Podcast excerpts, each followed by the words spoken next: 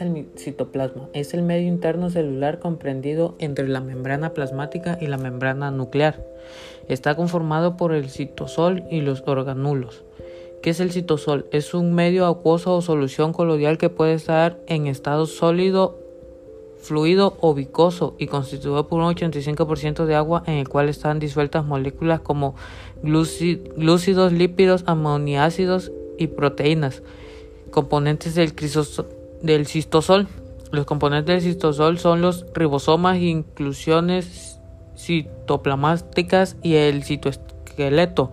Los ribosomas son complejos macromoleculares visibles a microscopio electrónico formados por subunidades y compuestos por ARN.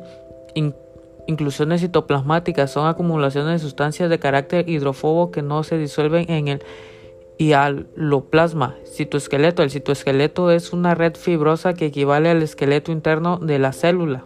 Los organulos, retículo endoplasmático, es una compleja red de membranas interconectadas que se extienden por todo el citoplasma. Aparato de Golgi es una agrupación formada por ampliamiento de sacos de forma discoidal. Lisosomas son vesículas globulares rodeadas de membrana que contienen enzimas hidrolíticas encargadas de la digestión intracelular.